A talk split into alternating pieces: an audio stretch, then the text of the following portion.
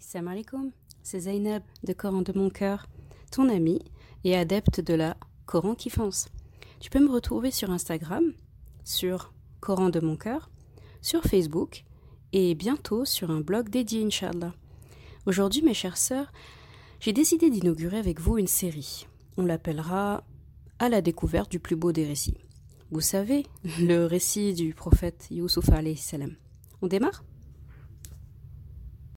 Donc là, je profite pour euh, revenir un peu sur la structure générale de la sourate. Si on veut la résumer, euh, on mettra en évidence quatre grands problèmes ou quatre grandes questions. Le grand, premier grand problème ou la première grande question, c'est le rêve de Youssouf salam en, en début de récit. Donc le rêve qu'il a fait en étant petit avec euh, les constellations qui se prosternent. Le deuxième grand, le grand axe, grand problème, c'est le complot de ses frères. Le troisième grand axe, c'est le complot des femmes, euh, les femmes des, de politiciens, là, d'accord Al-Aziz et, et, et, le, et le groupe de femmes derrière. Le quatrième problème ou question, c'est le rêve du roi ou du pharaon, d'accord? Dans la première partie de la sourate, ces problèmes ne sont pas encore résolus. Le reste de la sourate les résout dans l'ordre inversé. Si vous voyez, euh, le premier problème, c'est d'abord le rêve de Youssouf, puis le complot des frères, puis le complot des femmes, puis le, euh, rêve du, du euh, pharaon. Eh bien, le rêve du roi est le premier à être résolu, alors que c'est le dernier énoncé. Puis l'affaire des femmes des politiciens éclate au grand jour. Puis justice est faite au sujet du complot jadis des frères de Youssouf salam. Et enfin, le rêve de Youssouf salam du début de la sourate, du début du récit, se réalise. Donc là, vous voyez symétrie parfaite. Tabarakallah. Un autre contraste, dans la première partie de la sourate, Youssouf salam est en position de dominer alors que dans la première partie de la sourate, il est en dominant. Vous voyez, il y a un moment donné où il y a, les choses qui s'inversent, où Youssouf salam prend les choses en main, et si vous faites le parallèle entre lui, lui euh, qui prend les choses en main, et lui dans la première partie de la sourate, c'est pas la, c'est pas le même tempérament, c'est pas la même audace. Un autre point intéressant dans cette sourate, euh, deux formes d'amour sont évoquées dans cette sourate le, celui des frères de Youssouf salam pour leur père et celui de la femme d'Al-Aziz pour Youssouf salam. C'est les deux grandes, euh, c'est les deux grands sentiments euh, amoureux qui sont euh, exposés dans cette sourate. Dans les deux formes, un complot a été mis en place. Dans les deux, une tunique est au centre du complot. Et également, dans les deux cas, la tunique révèle elle-même la vérité.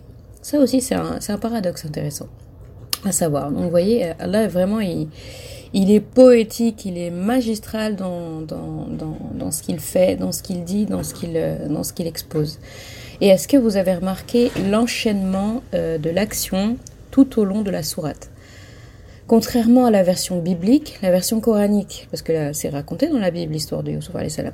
La version coranique, dans la version coranique, les scènes vont vite et s'enchaînent rapidement. Vous voyez, très souvent, on a un changement d'objectif. La caméra, elle tourne à une scène, euh, voilà, en dessous, on a envie, on a presque envie de dire, oh, attends, j'ai loupé quoi, j'ai loupé quoi. Donc, ah oui, ils sont partis directement, etc. Vous voyez, euh, ça va très vite. Et c'est tant mieux, j'ai envie de dire. Euh, on est aujourd'hui à une époque où les gens sont de moins en moins attentifs en général à ce qu'on leur présente, de plus en plus en quête d'action, de suspense, de ce qui impressionne. Donc vous voyez, euh, c'est en cela que le récit de Youssouf salam, il, peut être euh, audible, écouté et compris à toute époque. D'accord? Il s'adapte vraiment à tout le monde. D'ailleurs, si vous avez observé le récit de Youssouf salam, je vous l'avais déjà dit, il commence directement avec la conversation avec son père au sujet de son rêve. À ce moment-là, on ne sait pas encore qui ils sont. Si on les connaissait pas du tout comme prophètes, on ne sait pas qui ils sont. On entend juste quand Youssouf dit à son père. Ok, on voit qu'il y a deux personnes, mais qui ils sont, qu'est-ce qu'ils racontent, euh, d'où ils viennent, qu'est-ce qu'ils aiment, euh, c'est quoi leur mission dans la vie, etc. D'accord? Euh, Je vous avais déjà dit que les films aujourd'hui ont piqué un petit peu ce style coranique peut-être pas ont cité directement du Coran, mais en tout cas, le Coran l'avait déjà appliqué bien avant. Vous voyez le film qui commence par une scène clé durant laquelle on ne cesse de se questionner sur les personnages présents, et ce n'est qu'au fil du film ou à la fin qu'on découvre le rôle de chacun et leur place dans le dénouement. Et finalement, pendant tout le film, des fois, on va essayer de comprendre la scène, la scène du début la scène d'introduction là, qui nous a un peu mis en panique ou bien qui a, qui a vraiment éveillé des, un grand intérêt, et ben pendant tout le film finalement, on va chercher des réponses à cette scène là. D'accord Donc vous voyez, c'est une manière de captiver l'attention. Alors si on avait fait le contraire, et souvent la scène du début, elle est rejouée à la fin, mais sauf qu'à la fin on a compris, au début on n'a rien compris.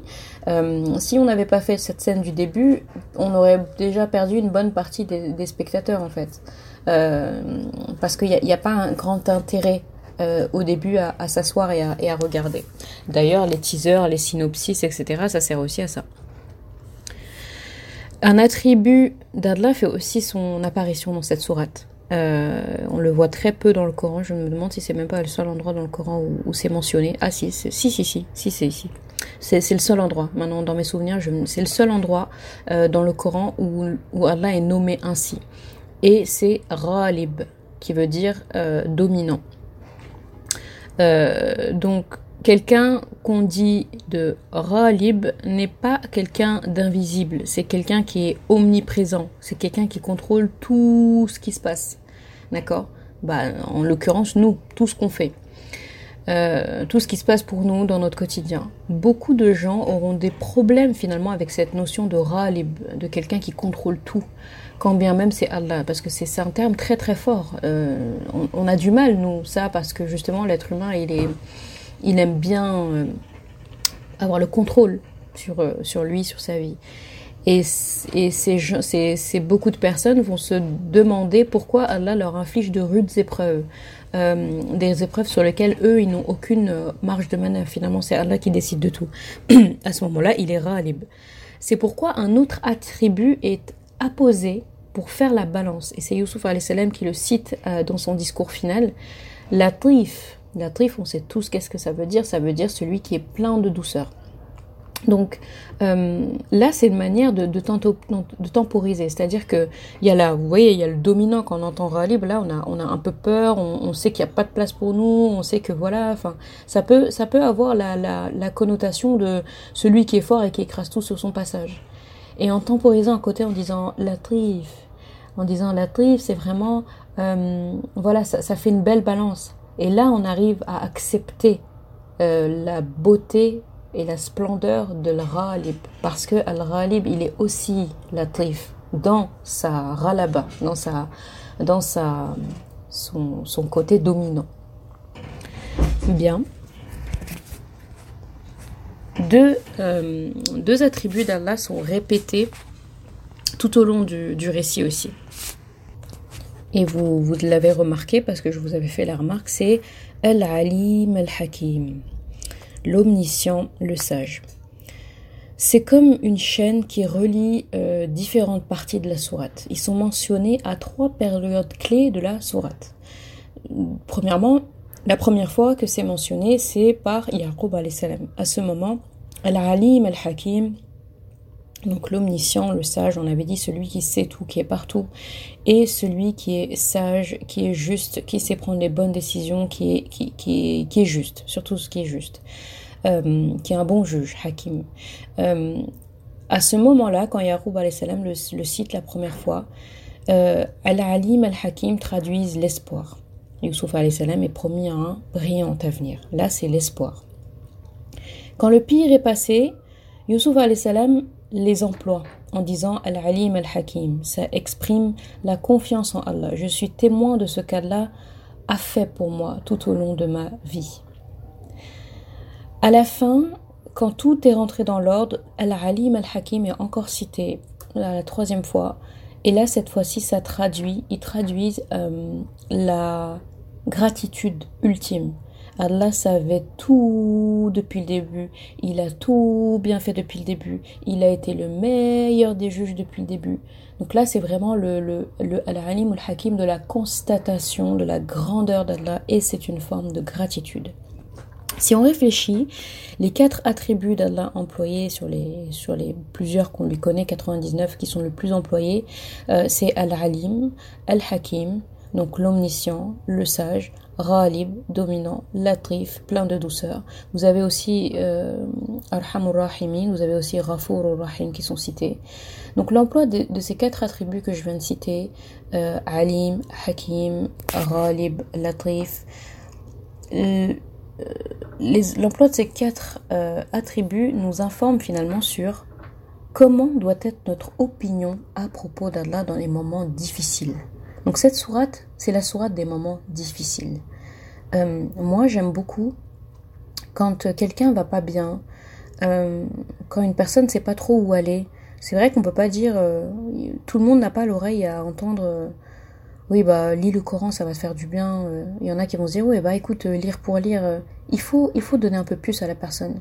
Il faut lui donner ce, ce, cette, cette, cette friandise, cette chose qui fait que il va pouvoir puiser dans le Coran à un instant T ce qu'il a besoin. Et quand je sais que c'est urgent, entre guillemets, et cette personne, elle a vraiment besoin d'un de, d'un réconfort rapide, net, concis, euh, et ça m'est arrivé des élèves ou d'autres qui viennent me poser la question en me disant oui, euh, quand tu te sens pas bien, etc. C'est vrai que ça fait du bien de lire le Coran et tout, mais qu'est-ce que je fais? Qu'est-ce que j'ai dit Qu'est-ce que j'essaie de, de comprendre? Qu'est-ce que j'essaie de lire? Et moi, c'est systématique. Je me dis, dans Surat Yusuf, en fait, il y a tout ce que la personne a besoin pour, euh, pour recharger ses batteries. Tout ce que la personne a besoin pour reprendre de l'espoir. Euh, vous voyez, il y a plein de passages dans, dans cette sourate-là qui nous montrent qu'en fait, baisser les bras ou abandonner ou ça sert à rien. Youssouf salam, on l'a vu faible, il n'a pas arrêté. Euh, il, a, il, a, il a jamais, il a jamais, il s'est jamais arrêté sur un échec finalement. Yaqub salam non plus. Est-ce que vous avez vu plus, plus, plus euh, quelqu'un qui qui est autant d'espoir que Yaroub salam? Vous imaginez attendre autant d'années et dire avec une telle facilité que peut-être Allah va me les ramener tous les deux. Mais là, ça relève de... Mais c'est immense ce qui se passe là. Et Youssouf salam, vous voyez son, son fair play, son sens du génie, tout ça et tout. Et en fait, tout ça, tout ça, ça nous impressionne. Mais tout ça, l'ingrédient secret, c'est tawakkul ala Allah. Ils ont un dénominateur commun, ces deux prophètes-là. Ils s'en sont remis à Allah. Ils ont remis leurs affaires, les clés à leur Seigneur. À la fin, on se dira, de toute façon, c'est Allah qui, qui, mène la barque dans tous les cas. Mais Allah aime et voit comme une preuve de son d'adoration ultime le fait qu'on quand on dit on remet à Allah, ça ne veut pas dire Allah fais ce que tu veux, euh, voilà, je c'est pas moi qui vais le faire. Non, de toute manière, c'est lui qui gère mais c'est lui dire que on s'abandonne à lui, c'est lui dire qu'on lâche prise, on fait les asbab, on fait les causes, mais on lâche prise, c'est lui qui fait. Et cette sourate-là, c'est la sourate par excellence qui nous montre ça. Ça nous montre énormément de qualités à, à acquérir, enfin énormément, finalement pas énormément de qualités justement. Je voulais dire des grandes qualités, mais pas énormément de qualités à développer pour atteindre un niveau d'excellence. Donc, comme je disais, l'emploi des quatre attributs cités, Alim, Hakim, donc euh, omniscient, sage, dominant, plein de douceur, ça nous informe sur comment doit être notre opinion à propos d'Allah dans les moments difficiles. Cette sourate s'attache aussi à soulever et à acquérir, euh, à soulever et à montrer euh, ce que le musulman pardon, doit acquérir euh, pour réussir dans cette vie. Donc par rapport aux quatre attributs d'Allah que je vous ai cités, plus les quelques, autres euh, cités, c'est pour dire que vraiment c'est important d'avoir une bonne opinion d'Allah. Ça veut dire que c'est important pour bien connaître Allah, pour bien saisir son travail, sa mission, ce qu'il fait au quotidien pour nous, qu'il est l'omniscient, il sait tout. Il est Al-Hakim, le sage, il est juste dans ses décisions. Il est ralib, il est dominant. Vous pouvez tout lui confier, vous pouvez tout, tout euh, lui laisser, il va le gérer d'une main de fer. Mais il est latrif dans tous ses attributs. Vous verrez que à chaque fois il va agir avec douceur. À chaque fois il va vous prendre par, euh, par le sentiment qui vous respecte le plus etc. D'accord? Donc, donc c'est important dans les moments difficiles d'avoir une bonne opinion d'Allah. Et Allah nous donne les outils pour ça. Il nous explique en fait sa démarche. Il nous, il nous, donne, il nous donne sa cartographie. Il est en train de nous expliquer finalement le trajet. Moi, je fais ça, ça, ça, ça, ça, tout ça pour vous. Mais il faut avoir les yeux pour le voir et le cœur pour le pour l'écouter. Donc, euh, j'ai parlé aussi, donc voilà, dans, dans cette soirée, vous avez beaucoup de qualités citées, les qualités que finalement doit acquérir un musulman. S'il devait y avoir que ces qualités-là, ce serait cela. Euh, premièrement, une des qualités importantes, c'est la quête de la science. C'est très prisé ici dans cette sourate. Euh, mais quelle science? Quelle science? La science des attributs d'Allah que j'ai cités précédemment pas seulement en théorie, mais aussi en pratique. Il faut avoir connaissance de ces attributs-là. Parce que pour acquérir une vraie science, pour connaître, pour nous connaître nous, il faut qu'on connaisse Allah. Vous voyez comment c'est étroitement lié.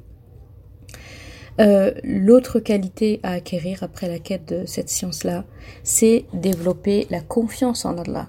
Et la confiance en Allah, elle, se développe quand on connaît Allah. La troisième qualité qui est citée c'est la bienfaisance. Vous voyez, à chaque fois, très souvent, on avait euh, al-muhsinin, wa kadhalika, muhsinin. Euh, donc al-muhsinin sont cités. Même les frères de Yusuf salam disent on te voit parmi al-muhsinin, les bienfaisants. Donc c'est beaucoup répété. C'est beaucoup répété. Euh, avec la science et la confiance en Allah, on arrive à la taqwa et à la patience ce sont les deux ingrédients qui mènent à la bienfaisance, al-ihsan. Donc ça c'est important. Donc science, connaissance d'Allah, connaissance de, donc forcément connaissance de nous-mêmes, confiance en Allah, ça se développe avec. Avec ça on obtient la taqwa d'Allah et on peut patienter parce qu'on sait qui est Allah et on a confiance en lui. Donc on, on, on, se, on a la taqwa et euh, on, on, a sabre, on patiente, parce qu'on sait où on va. Et ces ingrédients-là, tout ça, ils sont nécessaires pour amener à la bienfaisance, à l'ihsan. On peut agir avec ihsan qu'après, que pendant la patience, qu'après avoir patienté, que parce qu'on a taqwa. Et tout ça, c'est possible parce qu'on a confiance en Allah et parce qu'on connaît Allah. Donc, ce sont de telles qualités qui aident à faire face à trois moments clés évoqués dans cette sourate. Donc vous voyez, il faut connaître toutes les qualités d'Allah, tous ses attributs. Avec ça, on a on peut développer nos qualités. Et nos qualités de, qui sont, que je viens de citer sont nécessaires pour affronter finalement trois moments clés dans cette sourate. Euh, et c'est des moments dans notre vie aussi. On a l'épreuve, on a, tous des épreuves finalement. C'est semé d'épreuves. Il y a la récompense après l'épreuve. Une épreuve, ça, se termine. Et après, on a le repentir. Le repentir sur quoi? Sur les manquements qu'on a pu avoir pendant l'épreuve. Sur le fait de n'avoir pas suffisamment euh, remercié Allah pendant la récompense. Sur beaucoup de nos manquements finalement. Et même en dehors de ça, le repentir en islam est valorisé. Vous avez un verset dans Surat Nour qui dit euh, ربكم إنه كان غفارا وقلت استغفروا ربكم إنه كان غفارا يرسل السماء عليكم مدرارا ويمددكم بأموال وبنين etc. jusqu'à la fin du verset. Donc ça veut dire Allah nous demande de dire, c'est ce verset-là qui a servi de dalil aux savants pour dire que euh, le fait de multiplier l'istighfar ouvre les portes des risques ouvre les portes de la santé, ouvre les portes de l'abondance, ouvre les portes de beaucoup de choses. D'accord Parce que en demandant pardon à Allah, on admet notre infériorité, on admet sa supériorité, on admet que nous sommes infaillibles, que nous sommes pas infaillibles, pardon, et on admet qu'Allah est infaillible. Et ça, c'est une preuve ultime. Donc Allah, par ça, non seulement parce qu'on a tendance à se dire, bah si on demande pardon, déjà, si Allah nous pardonne, c'est déjà beaucoup. C'est déjà énorme. Qu'espérer de plus? Et bien Allah il dit